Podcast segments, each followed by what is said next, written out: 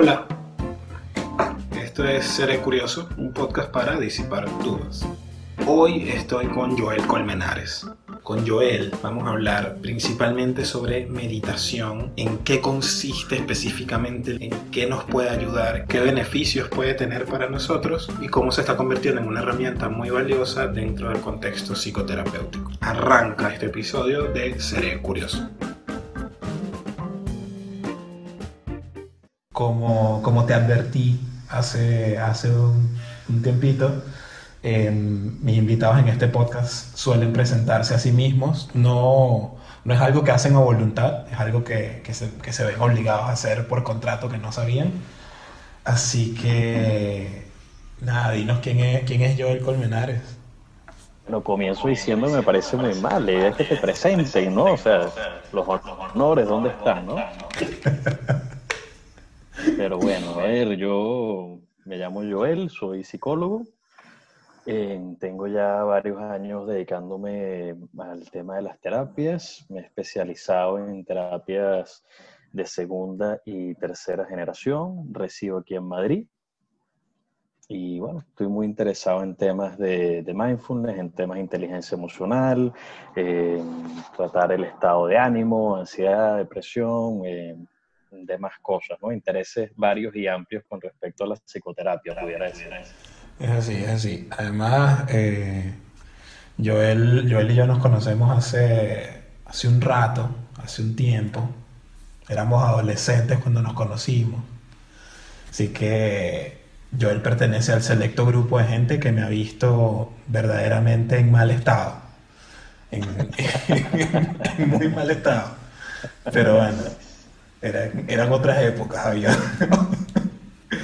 eh, y tú también, eh, como, como estabas comentando, has estado muy interesado en los temas de mindfulness, que es algo que, que, luego te voy a preguntar bien más o menos de qué va, pero también eres alguien que ha ido incluyendo en, en su práctica el tema de la meditación, eh, que eso me llama mucho la atención desde, desde la más completa, de la más completa ignorancia de, de cómo opera y cómo cómo funciona para el bienestar de las personas, pero viéndolo realmente como una herramienta, digamos, seria, porque por ahí como que nos venden la meditación como algo un poquito más New Age y, muy, muy superfluo. Eh, entonces, creo que es una buena oportunidad para que, para, para que me lo expliques a mí, a los que están escuchando esto, de cómo, cómo va funcionando, ¿no? Em, Así que en principio vamos, a arrancar desde, desde, el inicio y, me gustaría que, que, nos contaras un poquito cómo llegaste tú a la meditación, o sea, cómo, cómo te encontraste con, con esa práctica, cómo, cómo, cómo, fue ese camino, cómo empezó. Bueno, les voy contando cómo yo lo fui conociendo y cómo poco a poco me fui dando cuenta que era algo en lo que quería invertir mi tiempo y, y creo, ¿no? Y que, tiene un impacto muy bueno en la, la salud mental de las personas. Yo cuando vine para acá a Madrid empecé a conocer un montón de, terapias que en Venezuela no se promueven o no, han llegado a, popularizarse, no hay escuelas sobre esto y bueno, aquí en Madrid, gracias a Dios, existe una paleta de colores con respecto a la psicología súper amplia. Y eh, hice varias especializaciones y dentro de las especializaciones que hice fue en mindfulness. ¿Sí? Entonces, básicamente fue en las clases donde aprendí qué era el mindfulness. Eh, teníamos muchos módulos de, esta temática, eh, totalmente prácticos, ¿no? Te ponían a meditar muchísimo. Mm, ¿Qué resalto mucho en mi experiencia particular? Al principio, viniendo de la escuela que venimos nosotros, venimos de una escuela psicodinámica en, la católica, este, todos estos temas siempre los vemos con, con, mucho escepticismo, ¿no? y con un poco de miedo, pudiera decir incluso. Sin embargo, cuando empecé a practicar, a, tomarme en serio la práctica de esto, hacerlo diariamente, comencé a entender lo que el, profesor en ese momento me está explicando. Cuando él me lo está diciendo, me parecía que estaba muy bien, que tenía mucho sentido, pero no, no conectaba, ¿no? no integraba con lo que él me está diciendo. Luego de que empecé a practicarlo constantemente, empecé a, entender como, como, a nivel mucho más profundo qué eh, eh, eran los principios que él me está diciendo y cuál es la utilidad que tenía. ¿Sí? Cosas como por lo menos que no somos nuestros pensamientos, que no somos nuestras emociones. Fíjate lo que chocaría eso directamente con otras posturas psicológicas, ¿no? Ah, Incluso choca con un gran mensaje que se promueve en, en, las redes sociales, ¿no? De que tú eres tus pensamientos, de que tú controlas toda esta parte, ¿sí? En cambio, desde estas posturas eh, decimos, mira, no, no, no somos nuestros pensamientos ni somos nuestras emociones. ¿Y eh, ¿qué, qué, significa exactamente eso? Porque tú me lo dices y capaz yo como, como, como hablamos el mismo idioma más o menos, puedo entender más o menos rápido que, por dónde vas, pero para alguien que, capaz no lo está viendo, o, sea, alguien que no está muy iniciado, que le digas no eres tus pensamientos, suena, es, como que te está quebrando eh, La, la, base. Entonces, más o menos, ¿qué significa eso? O para, sí, es que el, el, ese planteamiento te llega como una pequeña crisis, ¿no? Por lo menos a mí me llevó a eso, ¿no? Cuando yo escucho, mira, tú no eres tus pensamientos y tus emociones en la clase, para mí fue como, ya va, ya va, ya va. ¿Cómo así? ¿Cómo así? Cuéntamelo bien porque no lo, no lo estoy pillando para nada, ¿no? Este, para ellos, fíjate que los pensamientos y las emociones son, sí, son funciones que tiene nuestro cuerpo por nuestra condición de seres humanos, ¿ok? Eh, nuestra mente, nuestro cerebro, ¿no? la cúspide de la evolución tiene la, la, capacidad de pensar, ¿ok? Y va a pensar en muchísimas cosas, es decir, existe actividad mental, pero también existe conciencia de esa actividad mental. ¿Okay? Entonces nosotros necesariamente no somos esos pensamientos que podemos tener a lo largo del día. En mindfulness hay una cifra que saca muchísimo, que es esto de podemos llegar a tener entre 60.000 y 70.000 pensamientos al día. Entonces, imagínate que tú seas esos 60 mil, 70 mil pensamientos que puedes llegar a tener, ¿sí? Igualmente, las emociones eh, son respuestas eh, adaptativas que nosotros tenemos a circunstancias que nos ocurren en el ambiente, ¿no? Tienen un fin evolutivo y por eso se mantienen en nosotros, ¿no? Porque por algo nos ha funcionado durante tantos años. Entonces, ¿cómo nosotros, como César, como Joel, vamos a hacer las herramientas que tenemos nosotros por nuestra condición de ser humano? ¿Vale? Entonces, claro, eh, viene esa parte que quiebra que dice, si yo no soy mis pensamientos, ni soy mis emociones, entonces, ¿qué carajo soy? Claro, quedas ahí en el aire flotando como que... Eso es. ¿Qué piensas tú de eso, por lo menos? Eh, no, yo, yo lo entiendo, además porque yo, yo, trato de irme por una, por una visión un poquito menos determinista de las cosas y, y, por ahí me caso un poquito con esa idea. Como que no soy necesariamente todo lo que estoy pensando, porque a veces lo que estoy pensando es un juicio que estoy haciendo sobre mí y a veces es un juicio que, que es medio injusto también. Entonces no, no, no, puedo quedarme exactamente con eso que pensé en un momento dado. Y además, como tú dices, si tengo 60.000 pensamientos al día, eh, al final termino como fragmentándome también. Si soy cada uno de esos pensamientos, eh, es muy difícil también como conseguir una, una, una, visión un poquito más unificada de quién soy, ¿no? Eh, pero pero me, parece, me parece interesante porque también creo que verlo así como que no eres tus pensamientos te permite precisamente como tomar un pasito más atrás y poder evaluarlos de una forma un poquito más objetiva, ¿no? Y tus emociones también. Sí.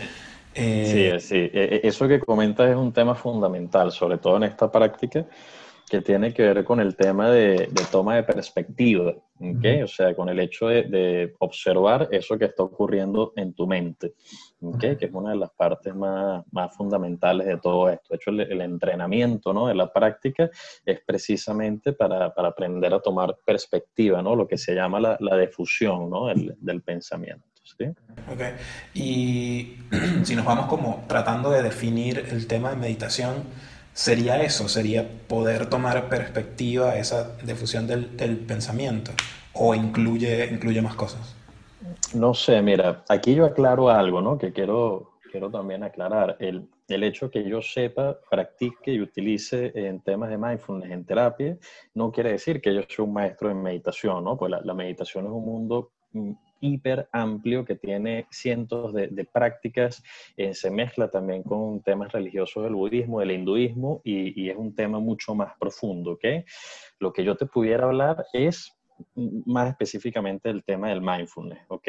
Es decir, el mindfulness toma, es, es, como una ramita de lo que tiene que ver la meditación en general, ¿sí? Entonces, la, meditación ante todo sería una filosofía, pero que también se mezcla con una parte religiosa y también una práctica, ¿ok? Integra como varias cosas.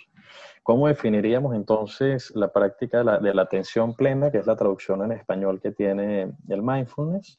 Este, sería como esa capacidad de poder observar este, las experiencias que tú tienes a nivel interno, que pueden ser pensamientos o emociones, sensaciones, igual que las cosas que te pasan en la vida, lo, que está externo a ti, aprender a verlo em, sin una tela de juicio, ¿no? O sea, poder verlo de una manera más objetiva, ¿sí? Y em, sí, aprender a, a, simplemente verlo, ¿ok? Aceptarlo primero que todo para poder verlo y eh, aprender a verlo sin ese juicio que directamente nosotros solemos tener sobre las cosas que pensamos, ¿ok? Y decir, mira, este pensamiento que estoy teniendo es esto, ¿ok? ¿Sí? Más allá de lo que yo piense moralmente sobre eso o lo que la sociedad diga moralmente sobre ese pensamiento o emoción que yo estoy teniendo. ¿ok? Entonces es el entrenamiento como esa capacidad, pudiéramos decir. Ok, y mm, ahorita, ahorita quiero, quiero que sigamos con, con lo de mindfulness, pero antes te quería preguntar porque justo tú mm, entiendo que llegaste a esto de la meditación como por una vía más académica, digamos, como viéndolo desde un punto de vista como una herramienta eh, pensada para, para terapia y todo esto. Eh, pero a su vez la meditación tiene este lado como capaz más espiritual, incluso religioso, más desde, ese, lado, ¿no? Y, por ahí yo he escuchado de, gente que hace, que me parece, a, mí me parece una locura porque me cuesta, ¿no? Pero que hacen como retiros de meditación donde, donde pasan semanas, por ejemplo, en silencio. Eh, y, con prácticas de ese tipo que, que, pueden sonar medio extremas, pero que forman parte de, bueno, del estilo que están siguiendo ahí. Em, eh, ¿Conoces un poquito de eso? ¿Cómo lo ves? No sé si, si, si al final haciendo, por ejemplo, un retiro como este o haciendo una práctica más orientada desde el mindfulness se puede llegar como un mismo objetivo. No sé cómo, cómo lo ves tú.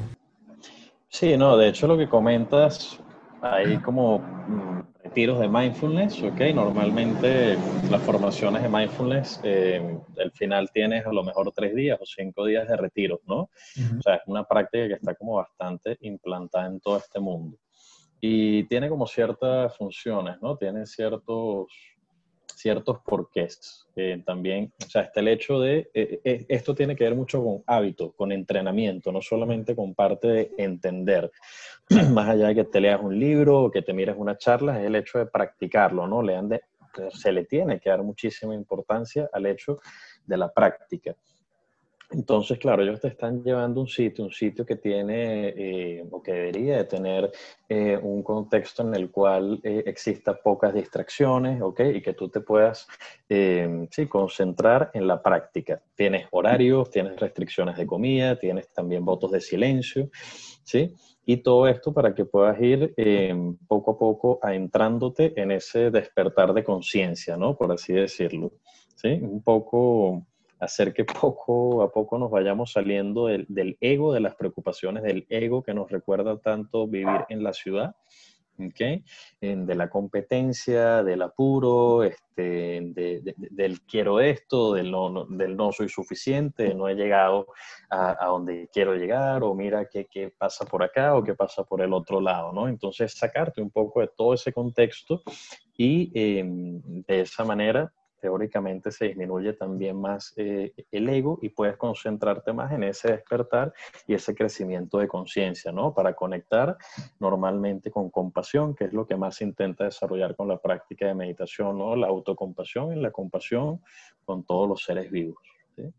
E-, es muy extremo decir que, que eso está como armado para, de cierta forma, medio quebrarte un poquito, o sea, no quebrarte de hacerte mal, sino me imagino que es como que puedas de alguna forma disminuir esa resistencia que puedas llegar a tener a, esa introspección, pero me parece que además es, es una práctica que, que, implica ponerte muy de, frente a, a, cosas que no necesariamente siempre queremos ver o que no, en las que no queremos pensar. Y creo que en una situación como esa, donde hay como una dieta estricta y toda la atención está puesta sobre eso, Claro, es que eso, eso, eso es lo brutal de la meditación. O sea, el hecho de que surjan complicaciones, el hecho de que sea una práctica que, que va a presentar siempre dificultades, oye, cuando me refiero a dificultades, me refiero a que vas a estar sentado y te va a doler alguna parte del cuerpo en algún momento, ¿ok? O la columna te va a molestar, o te vas a cansar, o te va a dar hambre, o de repente se te viene ese pensamiento que no quieres que se te venga y aparece eh, como el ave fénix enfrente de ti mientras estás meditando, ¿ok? O esas emociones o sensaciones, X o Y. Precisamente por eso es que la meditación tiene sentido, porque te permite entrenar tus reacciones ante esos estímulos internos o externos en ese espacio que tú mismo estás creando y te permite observarlos, ¿vale? Por ejemplo, imagínate que, que bueno, estás trabajando la impaciencia, ¿no? Que es algo muy, muy común, ¿no? Eh, la misma impaciencia que yo puedo sentir a lo mejor en, el, e, e, en la cola para un cajero del banco, ¿ok? Eh, es la misma impaciencia que se me puede venir cuando yo estoy meditando y digo, ok, ¿cuánto falta porque se termine esta meditación? Me parece larguísima, ¿ok? Sí, entonces, ¿cuál es la idea? Que uno pueda identificar, observar esa misma sensación que te va a pasar en otros contextos de tu vida, pero entrenar la respuesta que tú realizas durante la meditación, ¿sí? es una de las cosas más poderosas que tiene, o sea, permitirte, mm, sí, decidir, ¿no? Decidir el modo de respuesta que te eso, e, e, ese microsegundo de respuesta, decir qué decisión quiero tomar yo ante esto que me está pasando, ¿no? Y no solamente reaccionar en automático ante esas cosas que te ocurren. Entonces, precisamente esas dificultades, esos obstáculos que ocurren en la práctica de la meditación es lo que la hacen una práctica que sea verdaderamente útil en tu vida diaria. ¿Okay? Precisamente eso, ¿no? Mucha gente dice, no, mira, es que a mí no se me da a meditar, es que a mí me canso mucho, es que soy muy impaciente, y es como que, bueno, ¿y qué estás esperando? Es que exactamente para eso es que estás meditando. ¿sí? Pero todo eso choca con eh, muchos clichés culturales que existen, por lo menos que uno medita para dejar la mente en blanco y mientras más tiempo tú estés ahí vas a estar súper relajado, pero eh, eso es falso, de hecho es una creencia que, que lleva continuamente que te frustres, ¿no? Porque si cada vez que vas a meditar te das cuenta que tu mente jamás la pones en blanco o estará en blanco por una cantidad muy, muy, muy chiquita de tiempo, lo que generas es frustración, frustración y claramente no va a servir para nada. Eh, ahora, yo, ahorita que me dices eso, hay, varias cositas ahí que, están interesantes, pero hay algo que, mm, que, resalto de lo que me dijiste ahorita, que es como que no es, o, la meditación no necesariamente es dejarse ir y que la mente esté en blanco y, entrar como en un, en un limbo total sino más bien hay como, hay, una, hay una responsabilidad de uno de, bueno, meterme en este estado, de, de como procesar, o sea, hay algo... Y, me llama la atención porque yo una vez hice, yo una vez hice un, estuve en un curso de inglés que, ojo, me, sirvió, me sirvió, aprendí, aprendí, quiero, quiero, empezar por ahí, aprendí, no me estafaron, bueno, mi mamá que fue la que pagó, pero la, uno iba por sesiones de una hora y media, ¿no? Entonces, la primera media hora era tu clase uno a uno con un profesor, que era, eh, en verdad eso era lo bueno, o sea, esa primera media hora, la última media hora era en un, te metían en un salón con un montón de gente y un profesor y hablabas, o sea, conversabas eh, al nivel que tuvieras, pero para que fueses practicando en la conversación. Pero la media hora en el medio era la más rara para mí, porque te metían en una sala a escuchar como unos ejercicios de meditación, a que entraras en, esto que ellos llamaban como ondas alfa o algo así. Y una vez que estabas ahí, en ese supuesto estado de meditación, te, te, reproducían una versión grabada de la clase que habías visto con el profesor, con la premisa de que de esa forma y estando en ese estado de ondas cerebrales y qué sé yo, ibas a afianzar la información. Obviamente o sea, imagínate esto, yo, esas clases yo las veía como a las 9 de la mañana, yo vivía en San Martín y las clases eran en Parque Cristal. No, y, y, y, tú que no te despiertas hasta las 12 más o menos, verdaderamente. Imagínate tú, ahí tú estás de madrugada todavía. Claro, y que yo no tengo problema para dormir además, no tengo ningún problema para dormir en ninguna situación. Este, si, si alguien que escucha esto no conoce Caracas... lo conozco, eso me lo conozco. yo también me tuvo que despertar varias veces en clases de la universidad. Pero bueno, tenía que cruzar toda la ciudad en la mañana. Cuando me ponían eso, obviamente yo me quedaba dormido. Y, y no le veía la, la, mucho la ciencia. Eh, y ahora que tú, me, que tú me cuentas esto, me hace incluso más ruido, porque ellos medio que te lo vendían como una meditación, qué sé yo.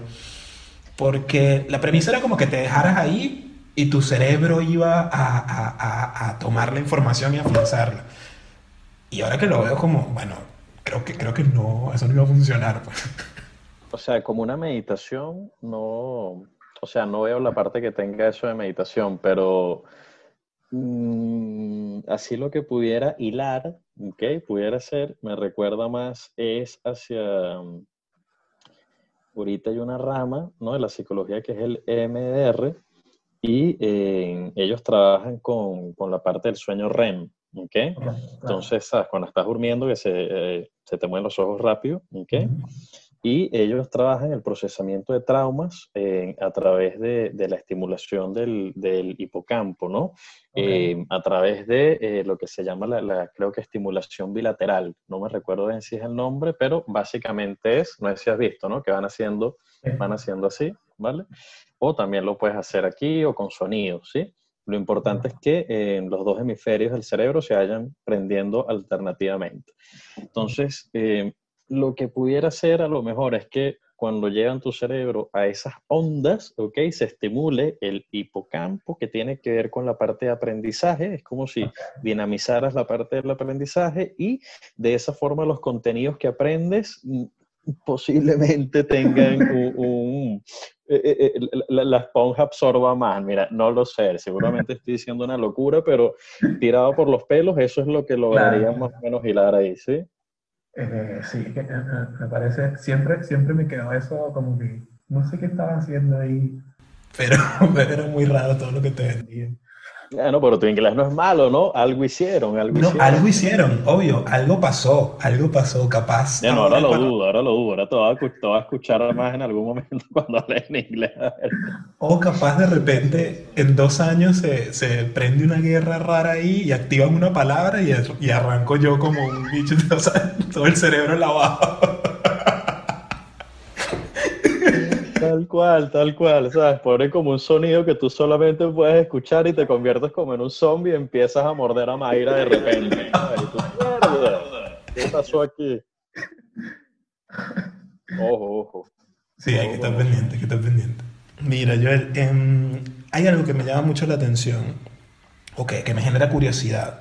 Que yo sé que la forma más fácil de yo quebrar esta, o, o matar esa curiosidad es meditando pero ya que te tengo acá, que practicas, que haces meditación tú y que eh, diriges, o, o, para tus pacientes también creo que lo, lo, lo aplicas, eh, que si, si no es dejarse ir, si no es poner la mente en blanco, si no es relajarse, ¿qué sucede mientras estás meditando? O sea, ¿qué estás haciendo? Eh, eh en ese momento, ¿qué está pasando? Sí, el ABC de la meditación es esto, ¿ok? Esto se complejiza, ¿vale? Pero por donde comienzas es lo siguiente. Eh, normalmente tú eliges, fíjate que esto eh, se trata de entrenar la atención como mecanismo, ¿sí? Literalmente como, como si estuvieras ejercitando un músculo, poco a poco aprendes a entrenar tu atención, ¿sí? Okay. Este, y básicamente lo que haces cuando estás meditando es entrenar la atención gráficamente cómo sería, ¿no? Para que lo veas más visual. Imagínate que ponemos la atención aquí, ¿ok? ¿Sí? Este es tu punto de atención que puede ser la respiración, normalmente. Okay. La respiración, okay. las fosas nasales. Uh -huh. se suele elegir como el primer punto porque es muy, es muy notorio, ¿no? Sentir las fosas nasales cuando estás respirando, cuando sale el aire. ¿Y qué ocurre? Tu atención naturalmente se va a ir. ¿Y se va a ir a dónde? Se va a ir a un pensamiento, a una emoción, a un recuerdo, a alguna sensación, mientras tú estás meditando. Y cuando nosotros somos conscientes de que nos fuimos para acá, en ese momento vuelvo otra vez a enfocar la atención a el punto que yo he elegido, que son las fosas nasales en este momento. ¿Y cómo volvemos? Volvemos con compasión, volvemos con amabilidad, ¿ok? Practicando esos valores, ¿no? Practicando, o sea, siempre con esa intención. Entonces es un ir, volver, es un ir y volver, es un ir y volver sin la intención de llegar a ningún sitio verdaderamente, sin estar esperando que ocurra nada verdaderamente. ¿Ok? Entonces, esa es como la práctica. Y la práctica se sustenta en diversos valores, ¿ok? Valores como la aceptación, por ejemplo, es como de los principios más básicos que existe, aceptación versus control, la parte de curiosidad, de intención, por ejemplo, ¿no? Entonces, vas desarrollando esos principios básicos en que se promueven a través del mindfulness mediante la práctica pero eso sería como gráficamente como se vería lo mejor una meditación. O sea, si yo me pusiera a meditar aquí y de repente salieran mágicamente unas, unos dibujitos de eso, sería un poco en cómo se vería. ¿okay? Entonces, meditación no es relajación. ¿okay? No es relajación ni es este, buscar que la mente te quede en blanco. Te deja frustrar mucho si, si lo piensas de esa manera. Y para relajación, meditando te puedes relajar pero no es que meditar sea relajación.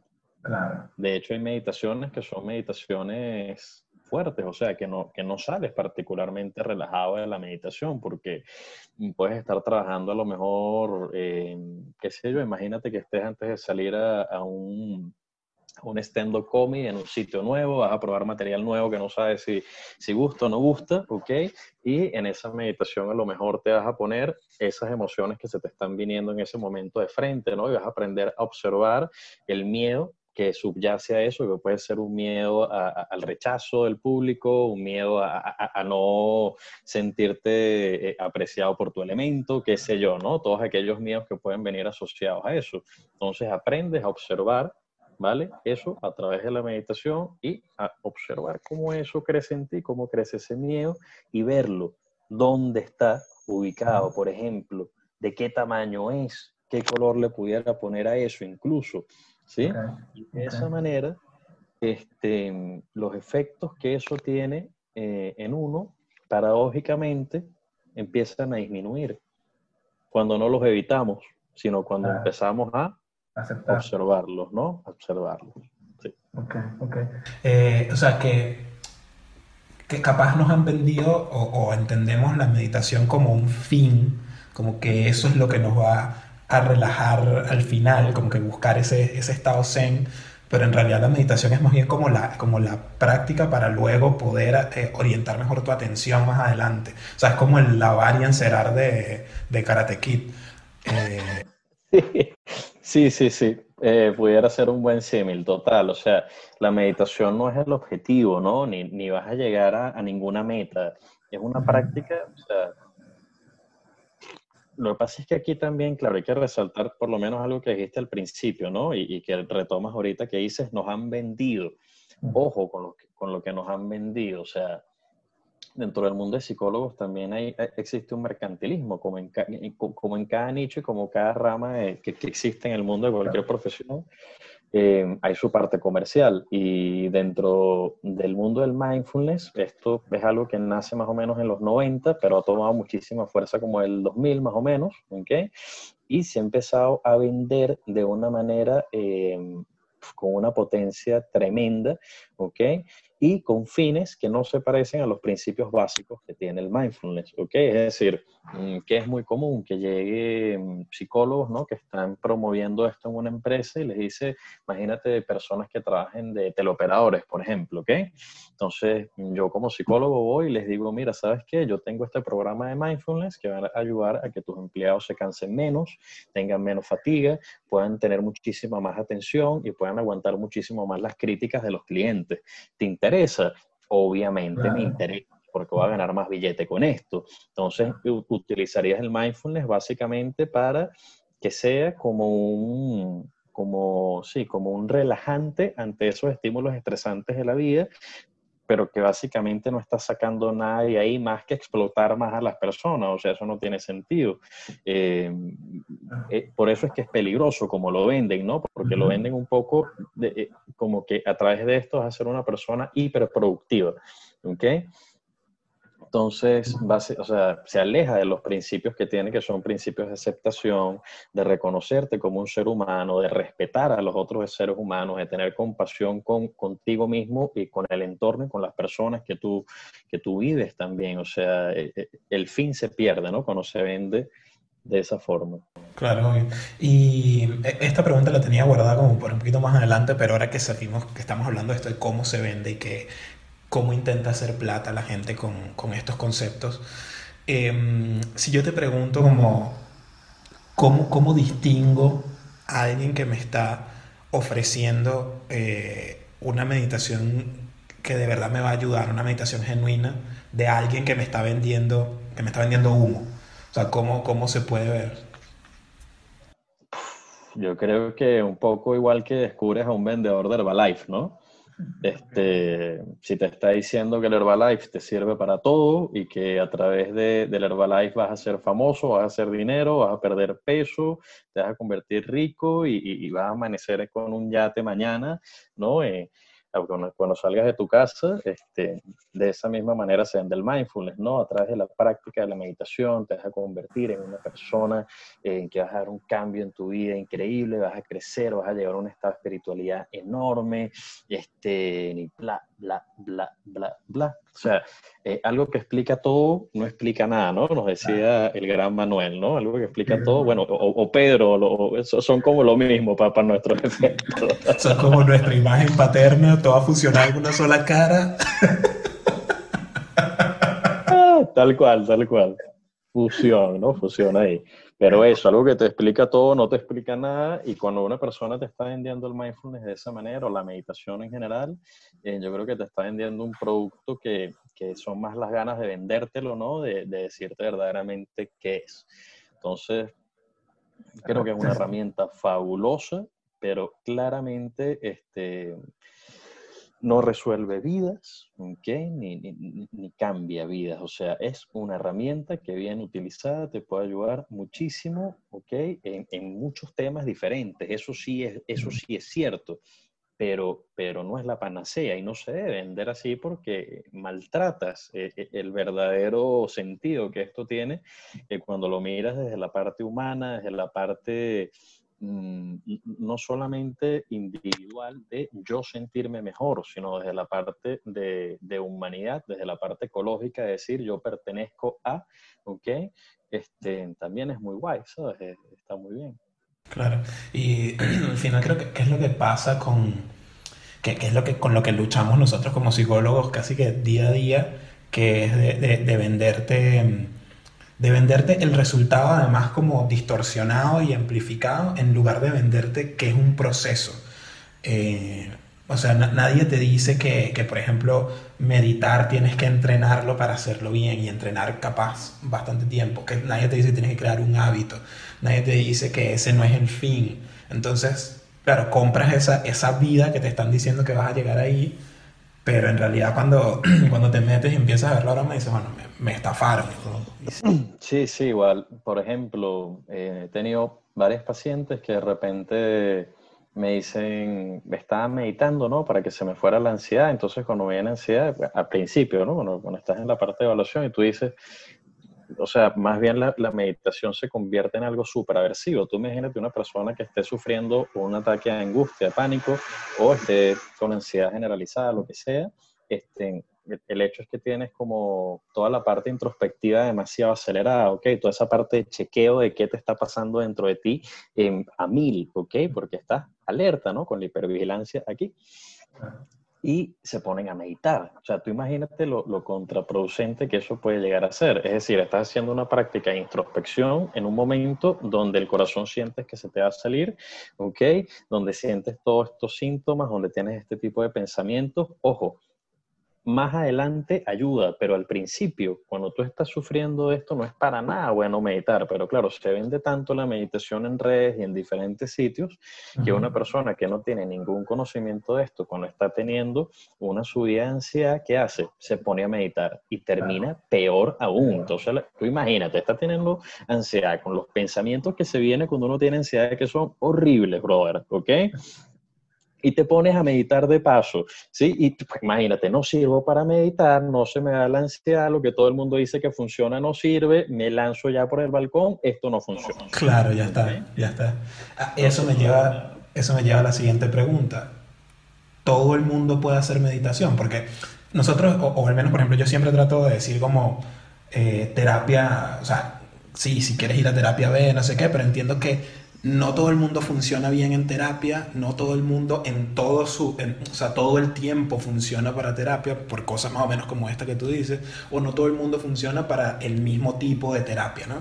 Eh, pasa lo mismo con la meditación, es algo que capaz no a todo el mundo le va a funcionar o capaz hay un estilo particular para cada quien, ¿cómo es eso? O sea, cualquier ser humano puede meditar, ¿no? Por el simple hecho de ser un ser humano. Ahora, eh, creo que hay a lo mejor, bueno, ciertos temas de, limitaciones funcionales que, que no, por, las mismas características de, de, los trastornos que tenga, te dificultará mucho tener la toma de conciencia, ¿no? Pero aún así pudieras hacer eh, meditaciones que a lo mejor tuvieran que ver con conectarte con sentir, con, con oler, con activar tus sentidos, ¿sí? Pero, a ver, creo que eh, el desarrollo de la inteligencia emocional, el, desarrollo de estos valores ¿no? que promueve el mindfulness, es algo que transversalmente puede ayudar a, todo el mundo. O sea, ahí sí eh, creo que es algo bastante extendido. Em, ahora, no a todo el mundo, eh, o sea, ¿cuál es el error? Creo yo, intentar em, presionar al, al paciente para que entrene la práctica del mindfulness si tú ves que esa persona no está adquiriendo el hábito o si, o si simplemente no, no lo quiere hacer, ¿ok? Porque tú puedes utilizar herramientas de meditación, herramientas de mindfulness dentro de las sesiones sin necesidad de que esa persona esté constantemente meditando. O sea, hay personas que sí van a tomar el hábito y personas que no, y uno no puede ir contra la corriente tampoco. O sea, tienes que saber qué puedes utilizar. Y si, y si ese camino se tranca, tienes que, bueno, tener creatividad para poder tomar tomar otras, otras herramientas que sí te puedan funcionar. Claro, claro.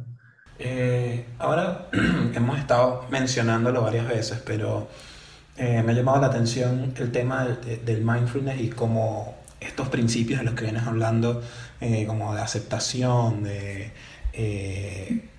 sí, de observación, creo que, que, que habías dicho. sí, que, que, son, que son conceptos y esto, esto es algo que estamos hablando desde, como que desde 2009 hemos estado en esta misma discusión tú y yo, eh, en esta charla, digamos. Son conceptos que suenan positivos.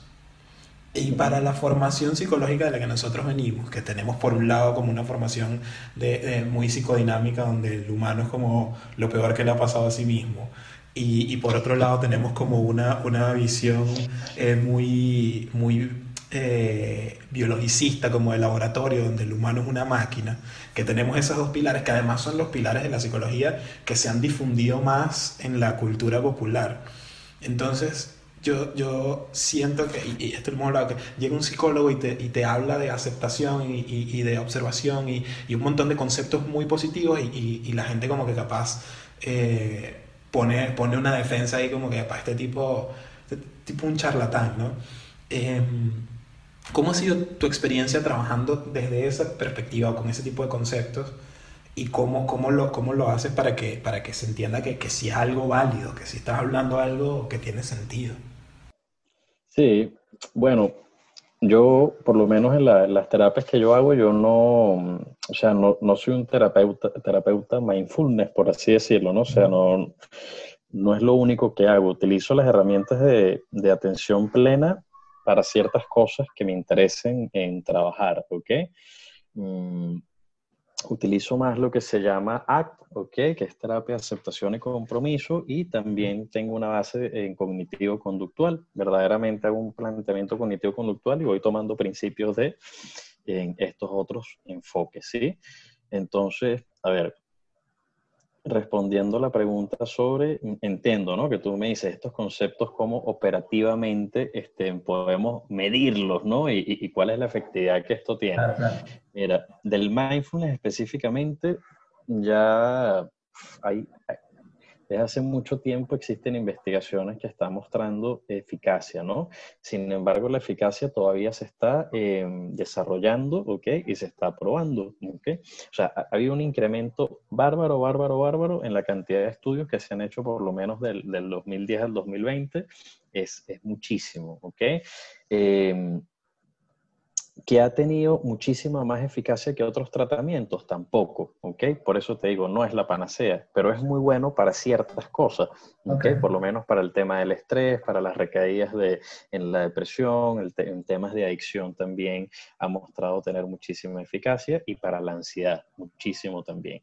Ojo, hasta aquí hemos visto que el mindfulness, o sea, el mindfulness es de una actitud más pasiva también, ¿ok? Es una actitud de observación, de ver, de aceptar lo que me está pasando pero el mindfulness también tiene un componente de acción que es muy importante, que si, o sea, si no hablamos de eso, cuando estamos hablando de mindfulness, parece que eh, estamos vendiendo, mira, yo me quedo aquí tranquilo, ¿ok? Y me pasa la vida por delante y tengo que aprender a aceptar todo, ¿no? O sea, el, mindfulness dice, mira, tú no eres tus pensamientos y tus emociones, pero tú eres tus valores, ¿ok? Y tú tienes que comprometerte con tus valores, ¿vale? Y eso van a ser tu brújula.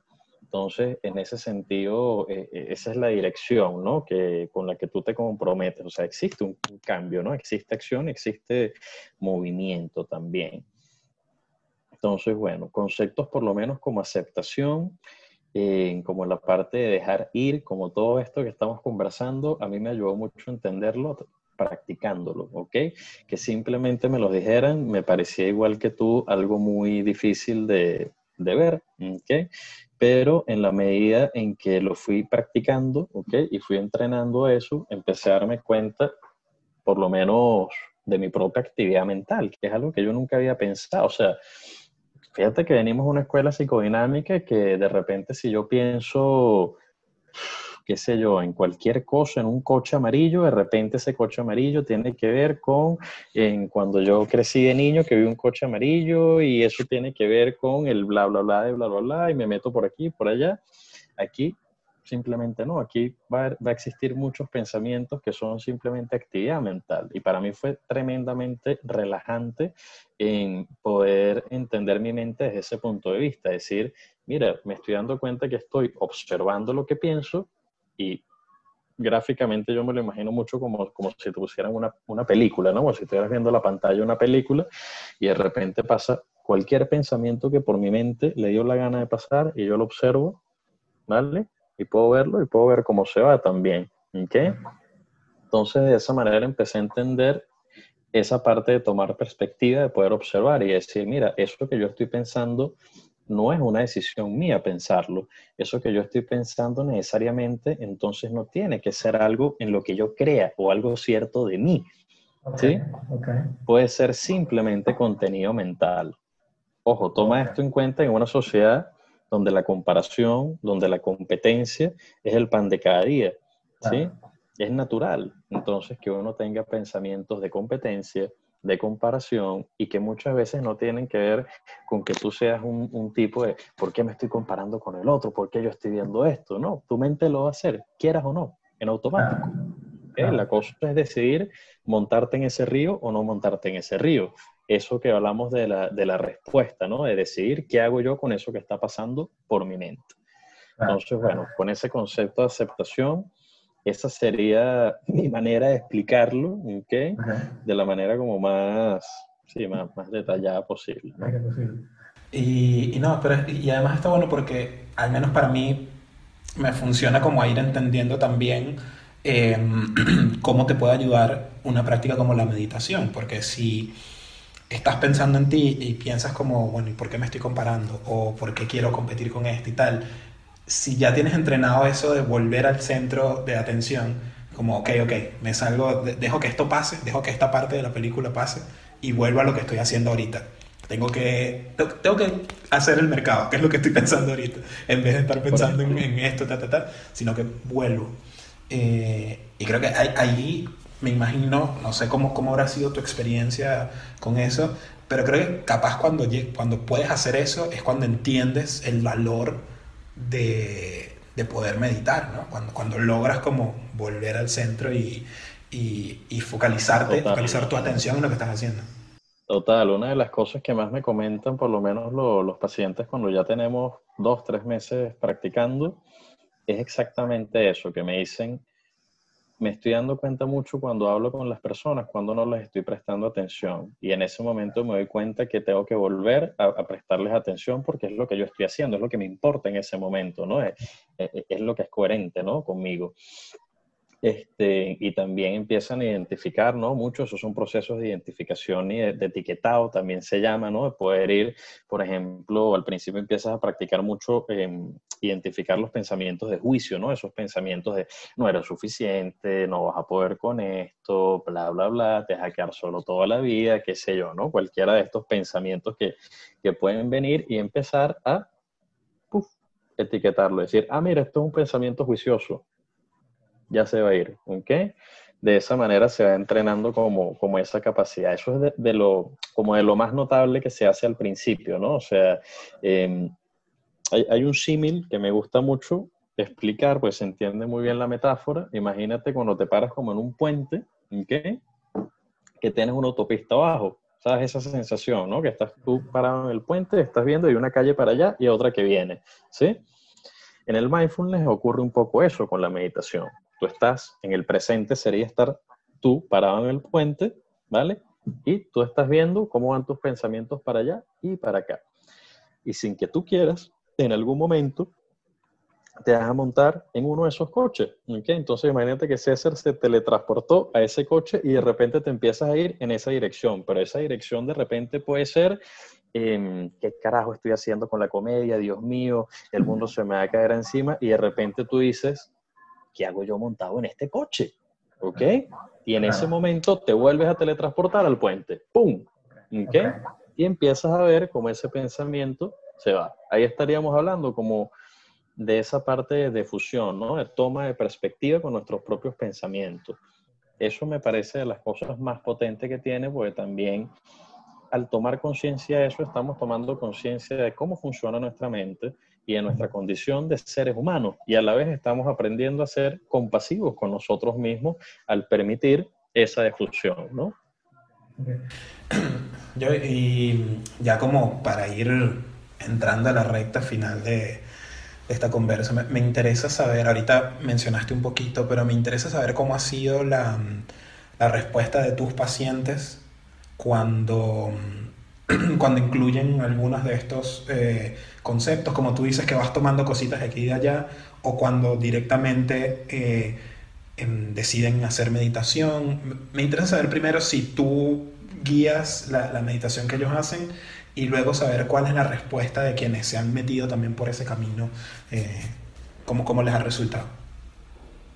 Eh, mira, a ver, así por general, bastante bien, pudiera decir, o sea, por lo general, bastante, bastante bien.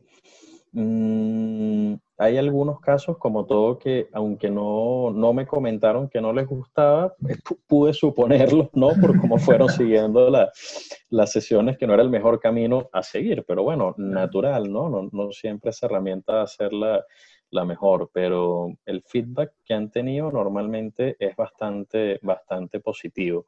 ¿Qué ocurre con esto? Que muchas veces el tema del hábito y de la práctica eh, no, no se consigue, pero natural, o sea, no todas las personas van a adquirir ese hábito. En ese momento lo que hacemos es utilizar esas herramientas para otras cosas que nos interesen durante las sesiones, ¿no? Mucho de lo que, o sea, temas de meditación también están ligados a la parte de exposición de ciertas cosas, ¿no? Exposición de ciertas emociones y de pensamientos, que es como se suele utilizar mucho en, para terapia, sobre todo con ACT, terapia de aceptación y, compromiso.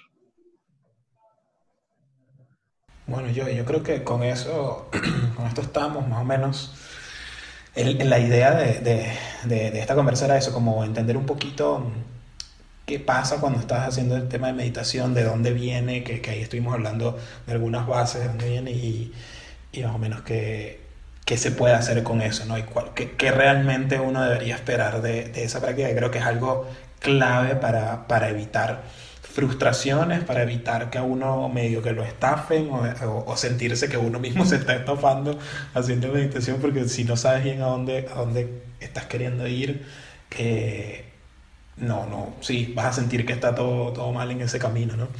Este, así que nada, te, te agradezco muchísimo. Em, yo igual lo voy a dejar aquí en, en, la descripción del episodio, pero tú tienes una cuenta eh, donde, donde por ahí tiras algo de información sobre psicología. No sé si quieres comentarnos un poquito de eso.